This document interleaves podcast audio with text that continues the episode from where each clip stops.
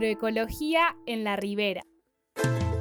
Entrevistas y producción general, Malva Miranda. Gestión territorial, Marcelo Miranda. Un programa de jóvenes del humedal para Radio Mutante.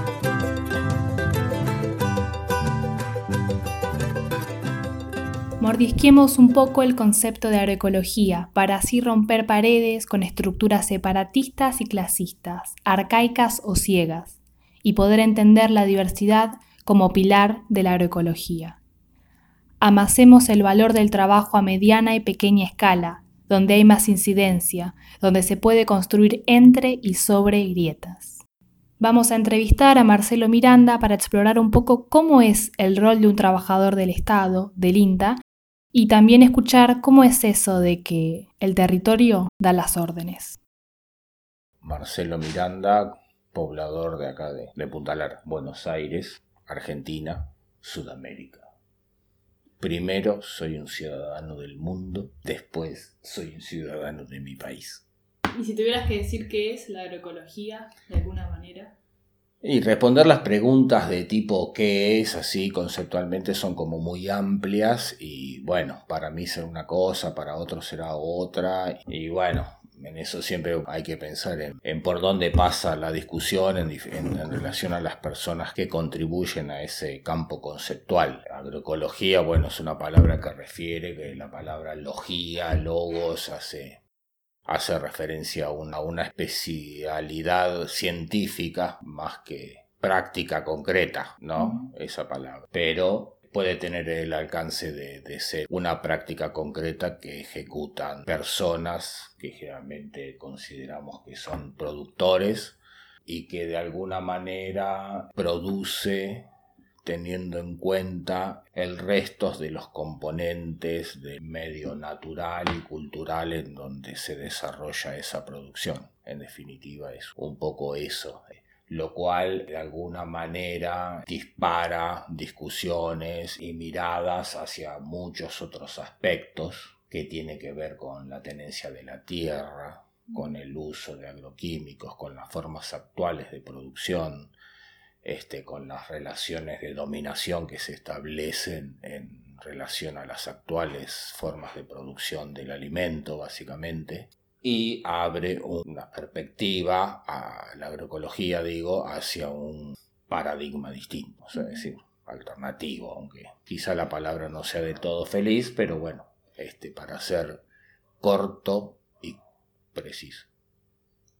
Pero, o sea, decís de alguna manera que hay distintas formas de agroecología, ¿no? Porque tiene como distintos grupos, por ahí lo llevan a cabo, obviamente que significa una cosa, pero lo llevan a cabo de distintas maneras. Yo ya leí una noticia como en una, no sé si en, Entre Ríos o en Corrientes, estaban como empezando a pensar cómo hacer la agroecología como a gran escala. Como, por ejemplo, tirar, en vez de agroquímicos con los avioncitos, tirar naturales, eh, naturales, o controladores naturales. Pero era una escala enorme, o sea, era como para seguir haciendo a una escala grande. Y si bien para mí yo pensaba como, bueno, está buenísimo porque está mejor que, que tiren eso a que tiren venenos, de todas maneras pensaba como, bueno, pero es eso de lo que se está buscando, igual como que sigan habiendo campos enormes, así, no sé, como hay otras formas de agroecología, ¿no? Que apuntan por ahí a una escala más pequeña y no a uno solo que tenga una cantidad de tierra enorme. digo, hay distintas maneras de abordar la agroecología y como, bueno, ¿cuál es la que vos por ahí más adherís o, a eso me refiero como lo más práctico para vos en más hmm. día a día que es para no, yo creo que... que vos defendés o la que vos querés construir bueno, yo creo que en realidad, bueno, haciendo esa diferencia de lo que es la agroecología en un campo más bien conceptual o académico, si se quiere, en relación a, lo que practica la gente y, efectivamente se produce a nivel de producción de alimentos, digo, Creo que bueno, tiene un carácter más bien como de, movimiento agroecológico, por decirlo de alguna forma, y que como movimiento, bueno, reúne una diversidad importante y una complejidad importante que justamente creo que es una característica que está en, en, la base misma del pensamiento agroecológico, la diversidad, la biodiversidad, la diversidad cultural, la diversidad de enfoques, la diversidad de miradas, de escalas, que es lo que vos mencionás. En mi caso particular, que preguntás, yo trabajo más particularmente en una escala territorial más... este, Pequeña. Sí, que en realidad si pensamos en escala sería grande, si pensamos en una escala topográfica, pero bueno, lo que se entiende en una escala más pequeña. Volviendo a la pregunta, a mí en mi campo yo trabajo más a una escala que digamos del pequeño productor, del productor familiar y del productor de autoabastecimiento, prestando bastante atención como a eso digamos que es una escala pequeña, en donde uno puede tener, digamos, de alguna forma, prestar mayor atención a, otros procesos y de alguna manera tener alguna posibilidad de incidencia sobre esos procesos, porque cuando son muy gran escala, los procesos es muy difícil porque hay intereses muy grandes y es más difícil construir ahí pero en los intersticios del status quo uno puede ir como construyendo en pequeñas grietas, escalas. Así un poco es el trabajo en un contexto territorial particular que se le llama periurbano eh, y que relaciona toda un poco el área metropolitana de la provincia de Buenos Aires donde viven muchas personas, casi 14 millones de personas. Un territorio como bastante complejo, como para aferrarse a ideas también muy duras o muy mesiánicas, ¿se entiende? Experiencia práctica, bueno, hay que tener plasticidad en mi trabajo concreto y ver, digamos, analizar distintas perspectivas de escala, de formas de producción también, ¿no? Y por ejemplo, vos cuando decís que hay que tener cierta plasticidad, me pregunto, en general, con los productores que vos trabajás, como son a menor escala, porque tienen menor necesidad ¿no? de usar así tanto veneno, porque esto es algo que sucede más a otra escala. No digo que no lo usen, ¿no? Pero vos sentís más que con los productores y los productores que vos trabajás, es algo que ellos hacen previamente y vos vas como de manera asesorarlos, como esto de usar venenos o usar otras prácticas, por ahí usan de los abuelos, o no es algo que vos vas y decís, bueno, vamos a cambiar a prácticas agroecológicas, o cómo, cómo se da ese intercambio. Mira, es una construcción entre, entre el productor y, eso en mi caso la función de técnico, de técnico de una institución estatal y es una construcción. Lo que sí que siempre se parte como de un interés del productor, de un movimiento que realiza el productor o de algo que esté anclado en el productor. En mi caso, no, no digo que siempre sea así, pero siempre se trabaja con eso, pero de alguna manera también extraccionándolo a que incorpore otras miradas, otras técnicas, otras prácticas en general, que podríamos considerarlas agroecológicas o, o no, más del tipo de incluso de la comercialización, del tipo de cultivo, bueno, del manejo del cultivo, en fin, este, del cultivo o de otro tipo de producciones, porque en el campo de lo que es la de la escala y de la agricultura familiar, en mi caso y de muchos técnicos compañeros, se trabaja, digamos, como en varios campos, digamos, este, la granja, la fruta, otro tipo de producciones que pueden ser, por ejemplo, en el berizo, el caso del vino o del desarrollo de mermeladas o de salsas, de apicultura. En fin, este es un campo, digamos así como, como diverso. Uno de alguna forma conoce un poco de cada cosa como para ir orientando a distintos productores. No es que por ahí productor es un término como muy amplio que tiene muchos casilleros.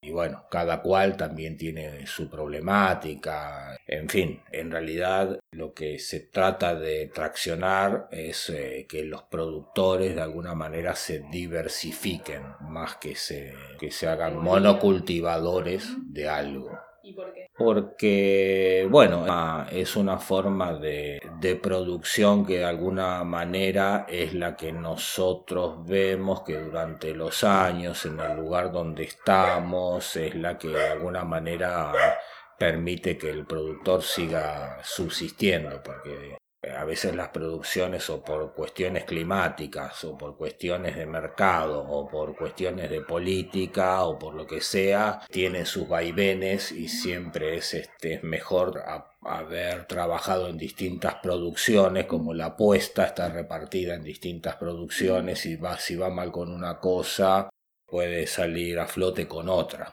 Y además muchos de los trabajos en el campo este, son, excepto quizá la horticultura intensiva, son como estacionales, entonces bueno, vos este, podés manejar un monte para cortar madera o podés tener una parcela de mimbre o de caña o frutales y tener gallinas y, y eso es una, una producción como diversificada. Y es lo que nosotros proponemos para los pequeños productores y si es de carácter agroecológica mejor, no necesariamente que el productor sea pequeño implica que tenga prácticas agroecológicas incorporadas. Es algo que, bueno, se va trabajando para que se incorporen estas prácticas y es, relativamente más fácil incorporarlas en productores así que en productores grandes. En general vos decís como que hay cierta apertura a esto o, o en realidad no es algo que los productores vean algo viable. Y como te digo, el componente productores es como muy general y una cosa es un productor hortícola de Ruta 36 en el cinturón hortícola de La Plata, que es uno de los más grandes, si no el más grande del país.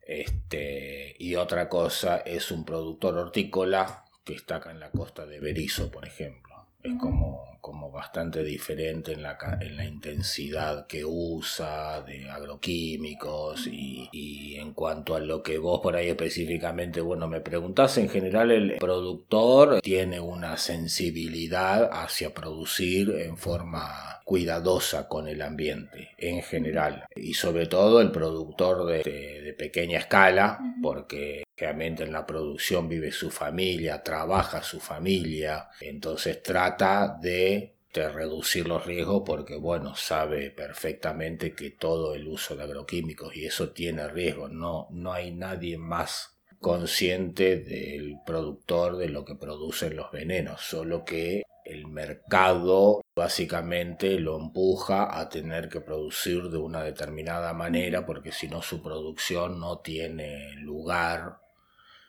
en, el, en el mercado, por ejemplo. Puede haber mercados alternativos, pero bueno, todo eso cada vez un poco complejiza más la situación y a veces hay problemas como de escala que, el, productor tiene que resolver económicamente y bueno, tiene que mandar la verdura al mercado porque de ahí saca la plata para el arriendo. Entonces, este, toda una situación bastante compleja para el productor, pero el productor en general les quiere producir lo más sano posible, incluso por una cuestión económica de que todos esos venenos, insumos son costosos, ¿no?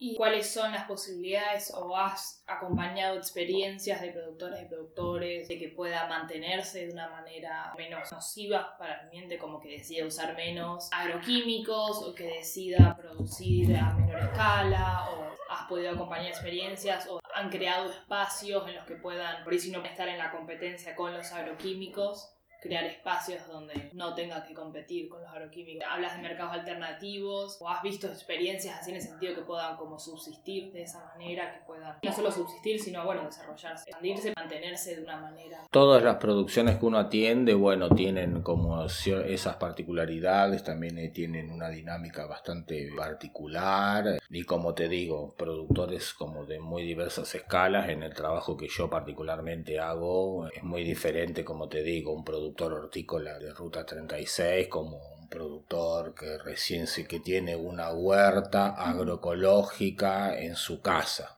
Es una diferencia muy importante, no solamente de escala, sino de, por ejemplo, el productor de Ruta 36 cuando empieza el mes ya tiene el arriendo que por hectárea, no sé, pueden ser ahora 10 mil, 15 mil pesos, no estoy muy seguro, pero ponele una hectárea, tienen dos o tres hectáreas para tener un invernáculo, o sea que, hace el cálculo y esa persona ya tiene ese precio de la tierra bajo, además de la electricidad, el agua o la bomba si la saca del subsuelo, el que tiene una chacrita en su casa o en un predio pequeño de su propiedad este, en la costa del río y produce huevos o produce mismo verdura, pero no tiene que pagar el arriendo, es una cosa como ya bastante diferente entre uno y otro,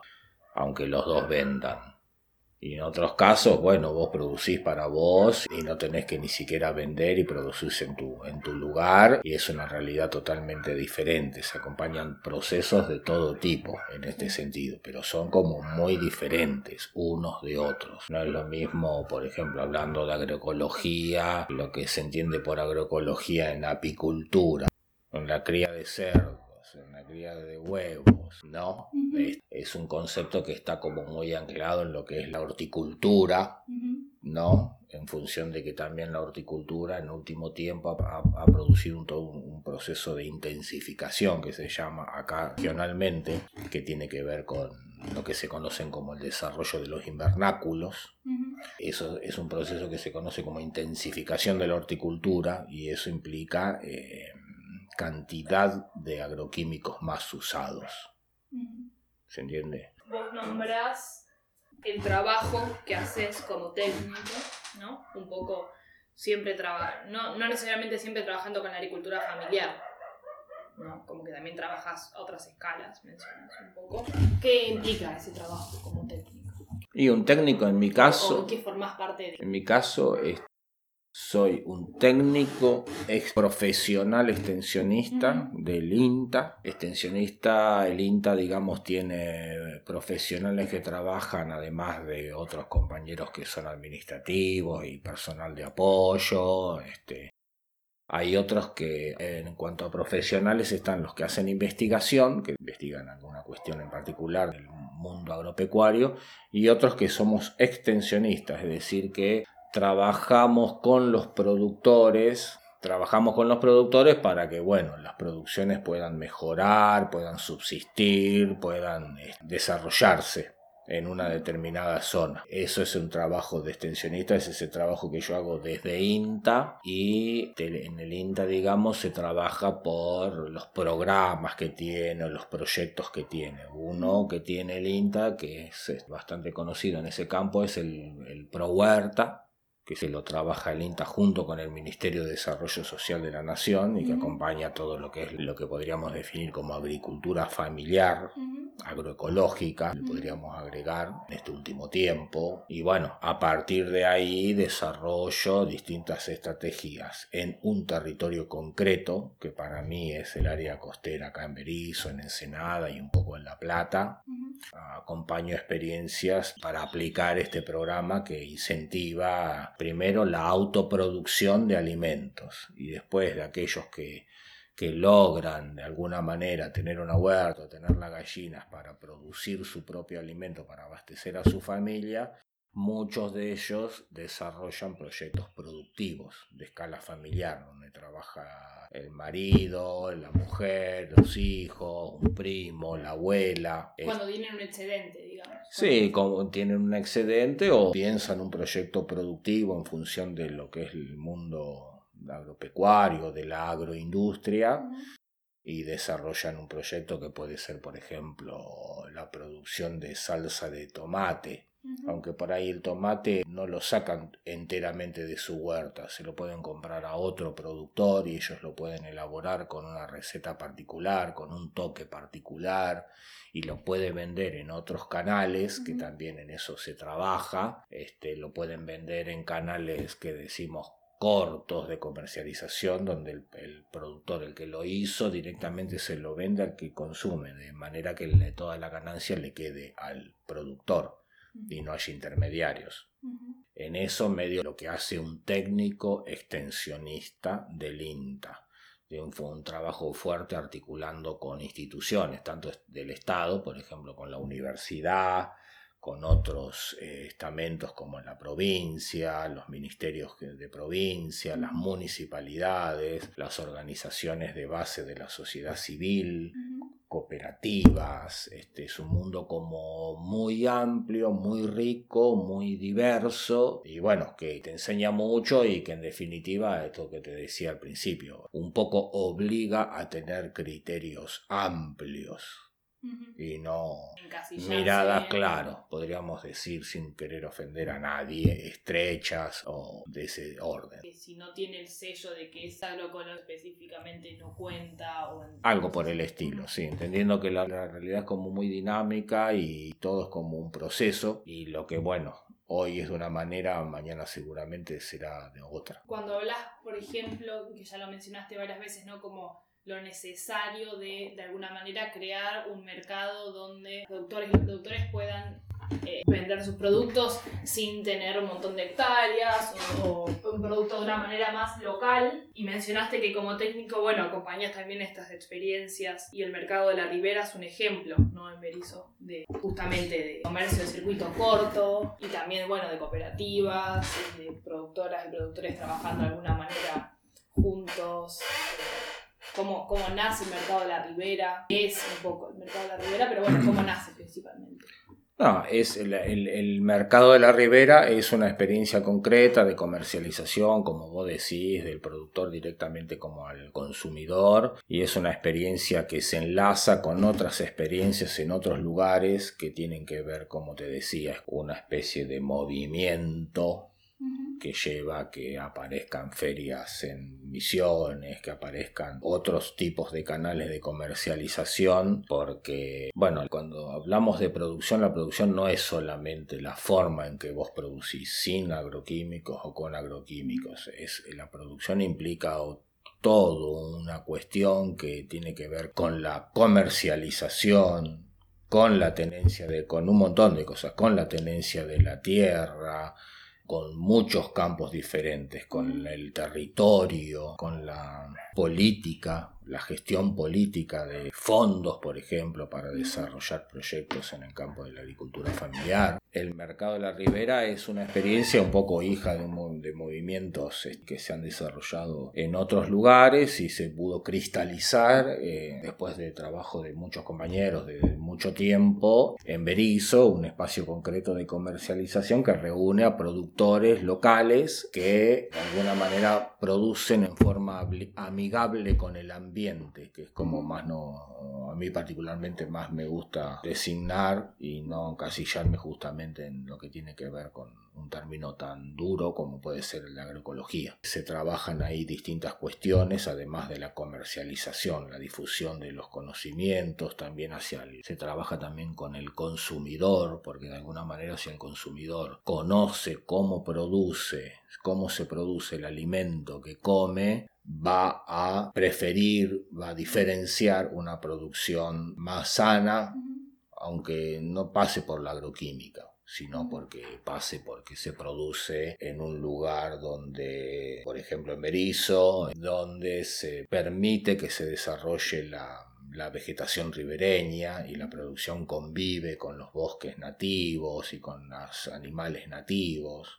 Vos en Berizo, por ejemplo, podés llegar a ir a una producción y en los tajamares podés ver nutrias eh, nadando en la, entre las zanjas, digamos, mientras al lado están los barrales, los viñedos. Vos vas a una producción en Ruta 36, a un invernáculo, y adentro del invernáculo está lleno de plantas de tomate, por ejemplo, todas.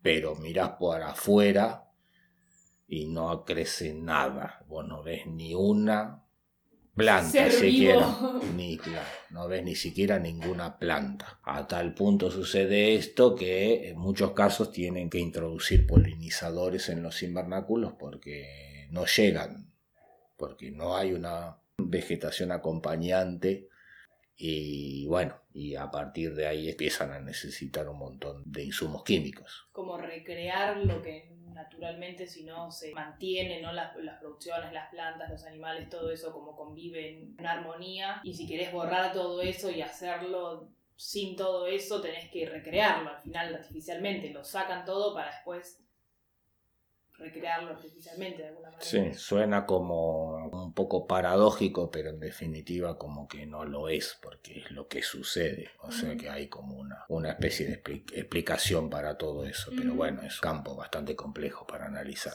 Y entonces el mercado, ¿en qué año se abre? ¿Cómo, sí, cómo nace más en esas cuestiones? Así, ¿Cómo consiguen un espacio? ¿Cómo fue algo que nació de los productores necesitando un lugar? ¿O era gente que, que vendía en otros lados y decidió pasar ahí? ¿O que estaba empezando a vender. Bueno, el mercado es una aspiración, digamos, como te digo, es hija de, de un movimiento y también es hija de una tradición que hay particularmente en Berizo, con la producción, con la producción en, áreas este, litorales o ribereñas. Y ha habido anteriormente, hace 20, 30 años, este, experiencias de mercado que se han armado en distintos lugares, tipo ferias y está como en un poco, podríamos decir, la, genética del poblador y del productor local, tener, tener su espacio de comercialización, donde todos los productos de la ribera se puedan comercializar y se puedan dar a conocer, un poco al modelo del mercado de frutos de tigre, por ejemplo.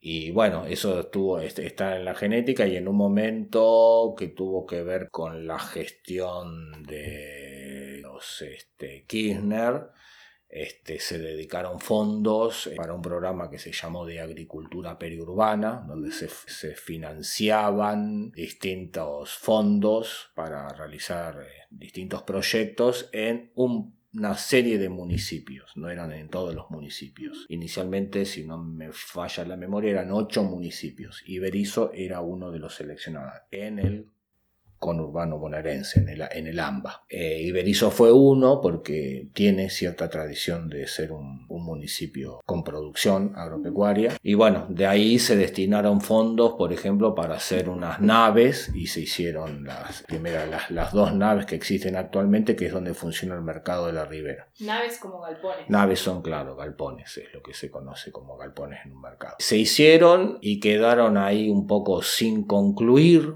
porque por ejemplo no se pudieron terminar los baños, no se hicieron directamente los baños y otras cuestiones. ¿Por qué? Bueno, porque se atravesó toda la parte política en un momento y finalmente se cambió a una gestión.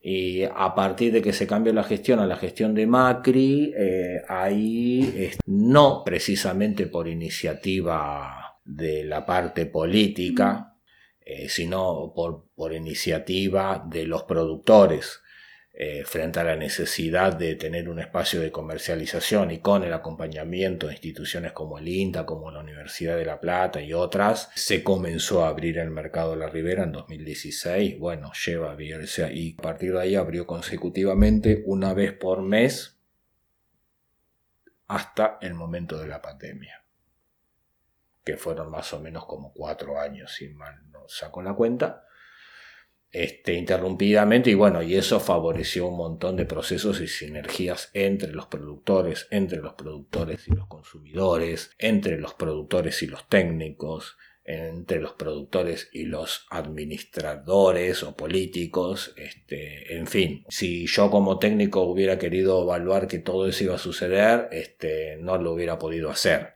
en realidad este, cómo la comercialización traccionó un montón de, de, cuestiones al respecto. Por ejemplo, muchos desarrollaron sus proyectos porque vieron que había una...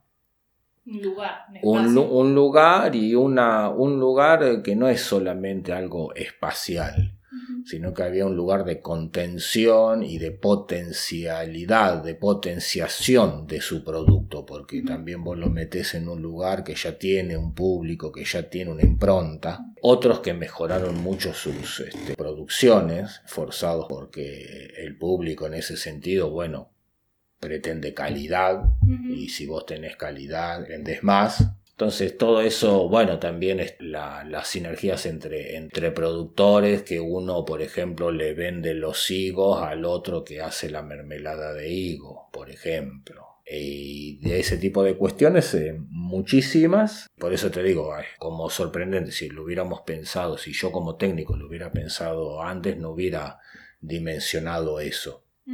Primero porque, bueno, igual no soy del campo, digamos, del comercialización y esto hay compañeros eh, que son un poco más específicos en ese tema. No es mi área específica, pero bueno, como extensionista vos no, no podés un poco trabajar solamente de lo que a vos te gusta o de lo que vos sos especialista. El campo, el terreno, el territorio te impone abordar las problemáticas que trae el territorio más que vos estás diciendo, el territorio es el que te propone y vos de alguna manera como técnico estableces una especie de diálogo, ves los actores que están en el territorio, cómo, es, cómo se manejan, cuáles son los lazos que tienen y así podés intervenir en un territorio. No es que uno interviene diciendo ah, voy a desarrollar la horticultura en tal lugar, en Berizo, mm. sino que uno ve si hay horticultores, eh, si hay tierras apropiadas, si hay tradición, si hay mercados, si hay instituciones que, que pueden también acompañar el proceso, en definitiva. Y vos trabajando de alguna manera dentro de Nación, ¿no? como dentro de un programa de Nación, cómo fue, como cómo se impactó tu trabajo y cómo viste impactado el trabajo de los productores, los diversos productores, ¿no? Durante un periodo neoliberal como el que tuvimos desde 2016 hasta 2019. Y fue devastador, así, no hay mucho que pensarlo, fue totalmente devastador para el campo del pequeño productor, por estigmatizarlo como pequeño fue devastador porque, bueno, en el periodo anterior se habían desarrollado, como medio te decía, en función al mercado de la ribera, un montón de iniciativas en, a nivel federal incluso, incentivando la producción, incluso a través de una ley, por ejemplo, que es la ley de la agricultura familiar, que quedó promulgada pero no instrumentada. Y bueno, todo el periodo neoliberal fue fue devastador en muchos sentidos, en el poder adquisitivo también, porque el productor familiar es también un consumidor. El productor de hectáreas, de muchas hectáreas de soja, no es consumidor, digamos, en el sentido de que es uno que produce un montón de alimento y que no, no computa como consumidor. Sí consume, pero es insignificante en relación a lo que produce, pero un, productor consume, es también un consumidor. Un productor a, pequeña escala. Claro, es también un consumidor y bueno, el, poder adquisitivo se fue por el alza de los precios, todo lo que más o menos un argentino que estuvo en los últimos cuatro años y estaba despierto, este, pudo advertir. Y bueno, eso implica, implicó un, retroceso muy grande y ahí también un poco se vio el trabajo previo que se había hecho. A medio también sucede un poco como con la pandemia ahora, podría haber sido el periodo neoliberal, la primera pandemia y esta la segunda. Se vio, como en todas un poco estas crisis, también lo que hay atrás, lo que, cómo te agarra la crisis, ¿se entiende? Si te agarra fortalecido o si te agarra debilitado. En el caso de Berizo, bueno, agarró bastante fortalecido al sector, por eso se pudo armar el mercado de la ribera y durante todo el periodo fue el mercado de la ribera, si se quiere, un espacio de resistencia frente a la hegemonía, digamos, local, ¿no? concretamente a lo que tiene que ver con la municipalidad a la parte política de la municipalidad, no a lo que son sus empleados, obviamente. Así que bueno, eso es como bastante, bastante aleccionador. Si no hubiéramos tenido el fortalecimiento anterior, no hubiera aparecido, digamos, el mercado de la ribera en ese contexto y se hubiera favorecido como el sálvese quien pueda, digamos, el, bueno, yo, para los que recuerdan, el, la época menemista era un poco así, en, en los 90, como el sálvese quien pueda, que vivimos las dos crisis. En esta parecía como que nos había agarrado un poco más fortalecidos. Había eh, como una red, ¿no? De alguna manera de contención.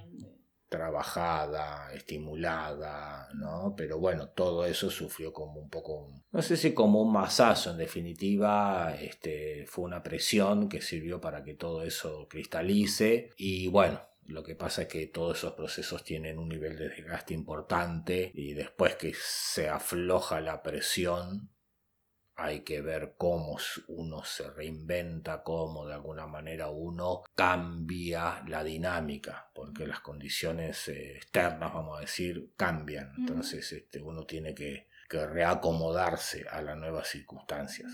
Porque de alguna manera no que todo esto se pudo producir, se pudieron contener un montón de cosas porque había un Estado presente en su momento, pero cuando el Estado, ese Estado neoliberal, sistemáticamente no trata de destruir todas estas redes eh, todos estos movimientos de alguna manera alternativos y que van en contra del sistema, como está planteado, un sistema neoliberal, digamos, capitalista, Igual se, se ve un montón, tal vez, ¿no? Como toda esa red como humana de personas trabajando independientemente, ¿no? Del Estado, de alguna manera. Redes que van más allá de un gobierno. Entonces, obviamente están influenciados y, tienen situaciones más adversas o situaciones que los, les facilitan lo que están haciendo, pero al mismo tiempo son movimientos que, que siguen produciendo, sobreviven más allá de eso. No sé, eh, en ese sentido relativizaría a la cuestión y al contrario, en realidad no me gusta ser como marcas tan estrictas y tan cerradas en el sentido de que, bueno, un poco te la experiencia lleva a que veas que la cuestión es como que está como más mezclada. Por ejemplo, muchas de las personas por ahí que son productores como te decía, por ahí son los profesores de la escuela agropecuaria que trabajan en el Estado, siempre además haciendo una diferencia muy particular entre lo que es el Estado y el gobierno. Y en, en, ese campo uno ve que la cuestión no está tan dividida y que en realidad son como, podríamos decir, dos aspectos de la misma cuestión. Y para mí en el mundo actual, digamos, es casi como imposible que se pueda desarrollar proyectos este, alternativos de escala eh, sin un acompañamiento institucional de algún tipo. En el mundo actual eh, me parece que no, no, no, no, no es que no existen o que pero bueno, este, si realmente se quiere que eso se repique y que sea estimulado, es claro que necesita el estímulo del Estado. En todos sus. Sí, del, del Estado y de los gobiernos que desarrollen políticas para que ese Estado funcione o se dedique a esos temas para mí es este, indiscutible, digamos, esa cuestión.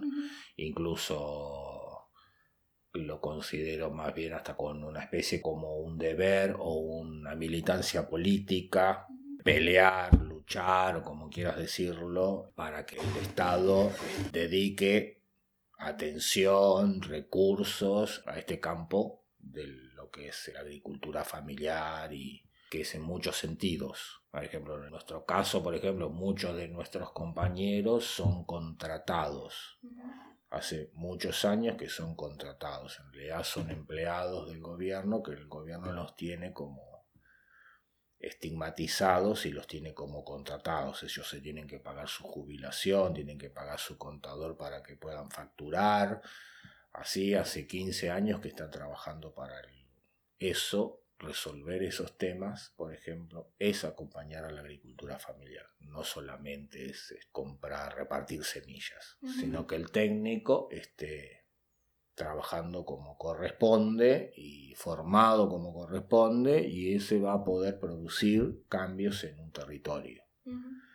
Va, él no solamente él, obviamente, pero él va a estar capacitado como para poder hacerlo. Un poco más como en relación al territorio, ¿no? Que estás específicamente más en este área de Ensenada y de Berizo, que es un área de medal. ¿Cómo es vivir y producir ahí? Es un área en el que en teoría no deberíamos vivir, no debería haber población. Y también como cuáles son medidas para vivir con el río, con el pulso del río, con las características específicas que tiene este territorio que bueno, en gran parte es ¿no? de zonas bajas o en relación al río, como con esas dos eh, particularidades. ¿Qué son prácticas que vos crees o qué prácticas que vos has encontrado que de alguna manera son más de convivencia con el río, más que de tratar de hacer que no existe o de tratar de negarlo o controlarlo cuando claramente es imposible? Bueno, en respecto a, si deberíamos o no deberíamos vivir en un determinado lugar, eso, bueno, es relativo. ¿Quién dice quién, dónde se debe vivir o no? De hecho, sí, hay gente que dice dónde se debe vivir, eh, que generalmente está regulado por una ordenanza municipal, que es la del ordenamiento territorial y ahí te dice dónde vos podés vivir o no. Pero bueno, eh, eh, yendo al punto, bueno, sí, nosotros acá estamos en un área de humedales, que quiere decir un poco que es un, un, espacio que está muy determinado por su nivel de inundación o su nivel de anegabilidad, podríamos decirlo de otra forma. En particular, todo el partido de Berizo y de Ensenada están en una zona de humedal, o sea que el que está dentro de todos esos partidos está más o menos adentro de un humedal. Eh, y evidentemente se puede vivir, vive un montón de gente. Respecto a la actividad industrial sí sería un poco como más cuidadoso, pero justamente nunca se ha tenido en cuenta demasiado eso y tenemos la destilería más grande del país en una zona de humedales, por ejemplo o muchas plantas petroquímicas en unas zonas de humedales. Eso no debería suceder así. ¿Cuál es el riesgo? ¿Por qué? Y porque cualquier desastre que puede haber en un determinado lugar, sí se puede suceder porque hay una, una inundación como muy fuerte del río, por ejemplo. Y en un contexto así, por ejemplo, eh, sería más inmanejable, por ejemplo, un vertido de petróleo o un derrame de algo en un lugar que está todo inundado, por ejemplo. No es lo mismo, lo mismo que el tema de la basura, no es lo mismo que, que los lixiviados del Seamse lleguen a la napa freática, es, superficial, o sea, está ahí nomás, está muy cerca la distancia que hay entre la capa freática y los lixiviados. En realidad el relleno sanitario es más bien, hay que ubicarlo en un lugar donde esté bien, claro, que esté bien separado de la napa freática, porque una vez que llegan ahí contaminan las napas freáticas de agua. En fin, prácticas como, como es vivir acá y todo eso, bueno, este, es vivir con eso, siempre un poco en función de lo que propone el río y lo que es, particularmente una, una, cuestión bastante particular de lo que es la producción de carácter agropecuario. Acá en la zona tiene que ver con, con que está muy ligada al río, como en otras áreas, por ejemplo en el delta del Paraná. Está muy ligada al río porque por una situación bastante particular que, que tiene que ver con con su régimen de marea. El río este, tiene lo que se conoce como pulso de inundación o repunte del río. Bueno, son todas las crecientes y las bajantes que en el área litoral genera todo como una, una especie de red de inundación y de drenaje, dos miradas del mismo proceso. Y eso digamos, en el lenguaje de la ecología más actual, digamos, lo podemos considerar como un servicio ecosistémico que el, poblador local captura para realizar sus producciones. Básicamente ese pulso inundación lo usa para abastecerse de agua dulce porque acá en la zona litoral, digamos, no hay otra forma para abastecerse de agua dulce a nivel productivo. A nivel de urbano vos tenés la red domiciliaria de agua potable, pero en la producción vos no podés regar con agua potable un cuarto de hectárea de vid, por ejemplo, o un invernáculo de la medida que sea. Eso se riega con o tomando agua de las napas freáticas, o tomando agua del río. Acá se hace tomando agua del río, porque toman, no se puede tomar el, agua freática, porque es salada. Así que eso obliga al productor de alguna manera a estar como en un vínculo muy cercano con el río, porque necesita justamente que el río aporte el agua dulce, cuando aporta agua dulce también aporta nutrientes y fertiliza los suelos también, porque el agua viene con un montón de sedimentos y de materia orgánica. También tiene, está atento porque también puede venir con petróleo o con sal, y ese también es un aspecto negativo. Así que de esa manera el productor de alguna manera, eh, de alguna forma está vinculado a eso. Por ejemplo, un productor apícola necesita la floración, ¿no? Necesita que las plantas, los montes, que haya muchas flores. Y bueno, eso acá, por ejemplo, que está toda la vegetación ribereña, está gracias a que el río e inunda toda esa área y crecen un montón de plantas que dan un montón de flores, entonces la puede usar la abeja para producir la miel. O sea que no sea tan directo, o aparentemente no sea tan directo, el río también al favorecer toda esa vegetación costera, hace que la abeja tenga para comer, por ejemplo.